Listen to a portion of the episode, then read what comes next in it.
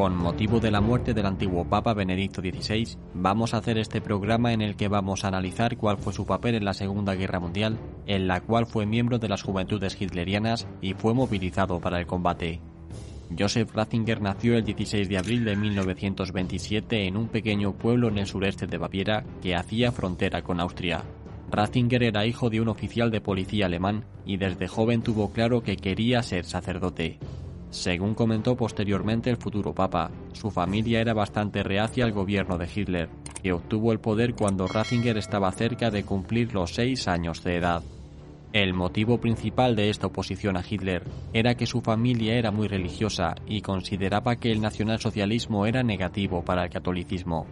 Esto hizo que el joven Ratzinger se mantuviese lo más alejado posible de las actividades sociales que ocurrían en aquella época.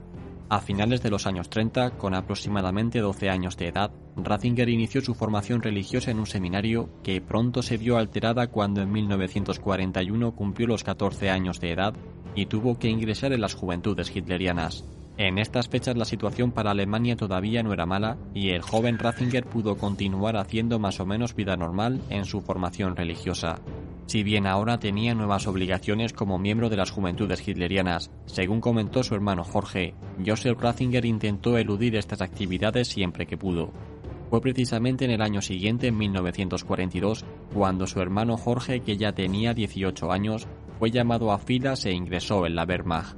Este hermano mayor del futuro papa, que posteriormente también sería sacerdote, fue enviado al frente italiano en donde participó en varios enfrentamientos hasta que fue herido en mayo de 1944 al norte de Roma. Posteriormente Jorge continuaría combatiendo en el norte de Italia, hasta que fue hecho prisionero al final de la guerra. El turno para Joseph Ratzinger, que era tres años más joven que su hermano, llegaría en 1943 cuando cumplió los 16 años de edad. Si bien en esta fecha Alemania estaba todavía lejos de ser derrotada, estaba muy claro que la guerra había dado un giro radical durante los últimos meses, y esto llevó a la aplicación de medidas que comenzaron a afectar a los chicos de la edad del futuro Benedicto XVI. La razón principal era que se necesitaban soldados en todos los frentes de combate, y esto hizo que ciertas tareas que no eran muy complicadas pasasen a estar a cargo de chicos cada vez más jóvenes que podían ocuparse de ellas, mientras los hombres más mayores eran enviados a combatir a primera línea.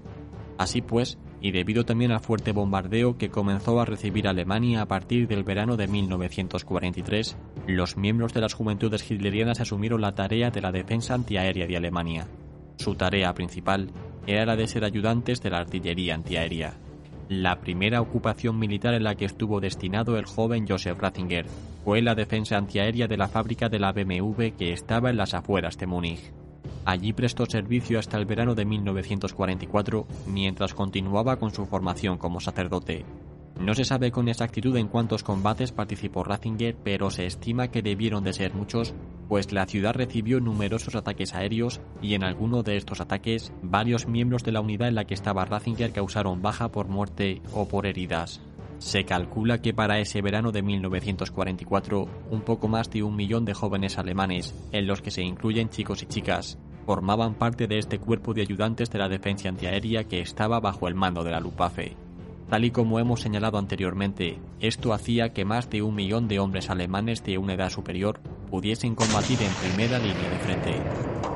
En cualquier caso, todo cambió para Ratzinger cuando se hizo un poco más mayor y a finales de 1944, con 17 años de edad, recibió el entrenamiento básico como soldado de infantería y fue enviado a Hungría. Recordemos que en aquella fecha Alemania se encontraba totalmente cercada por todos los frentes, y concretamente Hungría estaba siendo atacada por los soviéticos. El papel que Ratzinger tuvo aquí fue el de construir trampas antitanques y colocar minas que debían retrasar el avance del ejército rojo. Tras meses en este sector, en el que el ejército alemán fue poco a poco retrocediendo, Ratzinger desertó junto con otros compañeros en los días finales de la Segunda Guerra Mundial y se marchó a su casa. Los padres de Ratzinger se mudaron varias veces durante los años 20 y 30, siendo la localidad de Traunstein al sureste de Múnich en la que se asentaron definitivamente. Esta fue la localidad que el futuro papa recordaría como su verdadero hogar durante su infancia. Este dato es muy importante debido a que Ratzinger, terminó siendo capturado por los estadounidenses cerca de Ulm, que se encuentra a más de 100 kilómetros al oeste de Múnich. Así pues, todo apunta a que Ratzinger se dirigió lo más al oeste que pudo para no caer en manos soviéticas como así hicieron millones de alemanes. En cualquier caso, terminó siendo identificado como excombatiente del ejército alemán y fue capturado por los estadounidenses y enviado a un campo de prisioneros en el que estuvo recluido durante un mes antes de que fuese liberado. Posteriormente y sin perder el tiempo, al año siguiente, en 1946, Ratzinger continuó con sus estudios en teología católica y filosofía en la Universidad de Múnich, haciendo lo que siempre había querido hacer. Y bien, hasta aquí la historia del Papa Benedicto XVI durante la Segunda Guerra Mundial, que acaba de fallecer. Espero que os haya resultado interesante y os haya servido para comprender el papel que tuvieron ciertos personajes históricos muy famosos y relevantes en la Segunda Guerra Mundial, como así hicimos también con la reina Isabel II. Gracias a todos por formar parte de esta comunidad, especialmente a los patrocinadores que hacéis esto posible. Suscríbete y comparte este programa si te ha gustado y nos volvemos a ver aquí como siempre el próximo miércoles y domingo. Hasta pronto.